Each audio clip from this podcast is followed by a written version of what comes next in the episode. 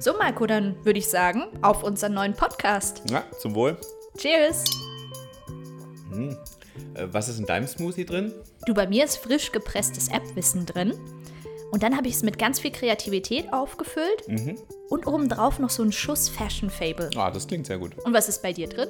Ja, mein Smoothie ist auf Kommunikationsbasis mit geraspeltem Management-Know-how und einem Spritzer Improvisation für die Farbe.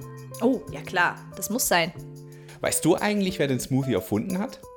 Boah, du, keine Ahnung. Also die Juicery in Stuttgart, die war es nicht. Nee, aber der Julius Fried aus den USA, der hat das bereits in den 20er Jahren, also vor über 100 Jahren erfunden.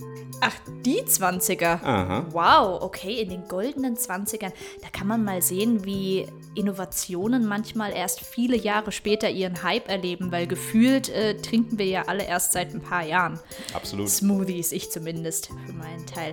Der Steve Chen, der Gründer von YouTube, der hatte ja auch damals, als er YouTube entwickelt hat oder die Idee für YouTube hatte, erst noch Zweifel daran, ob es denn überhaupt genug Videos gibt, die die Leute interessieren. Echt? Ja. Und jetzt liege ich mitunter nachts oder abends im Bett und schaue mir bis zum Einschlafen YouTube-Videos ein, also bis zu dem Moment, wo mir das Handy ins Gesicht fällt. Das kennt Kenn ich jeder. irgendwoher, ja.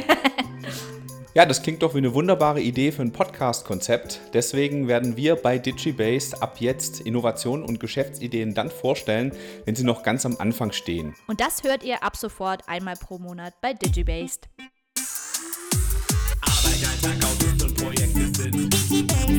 Ziele, Zeitgeist und Konzepte sind Digibase. Sport und Jugend, Dialekte sind Digibase. Unsere Podcast-Gäste sagen alles ist Digibase.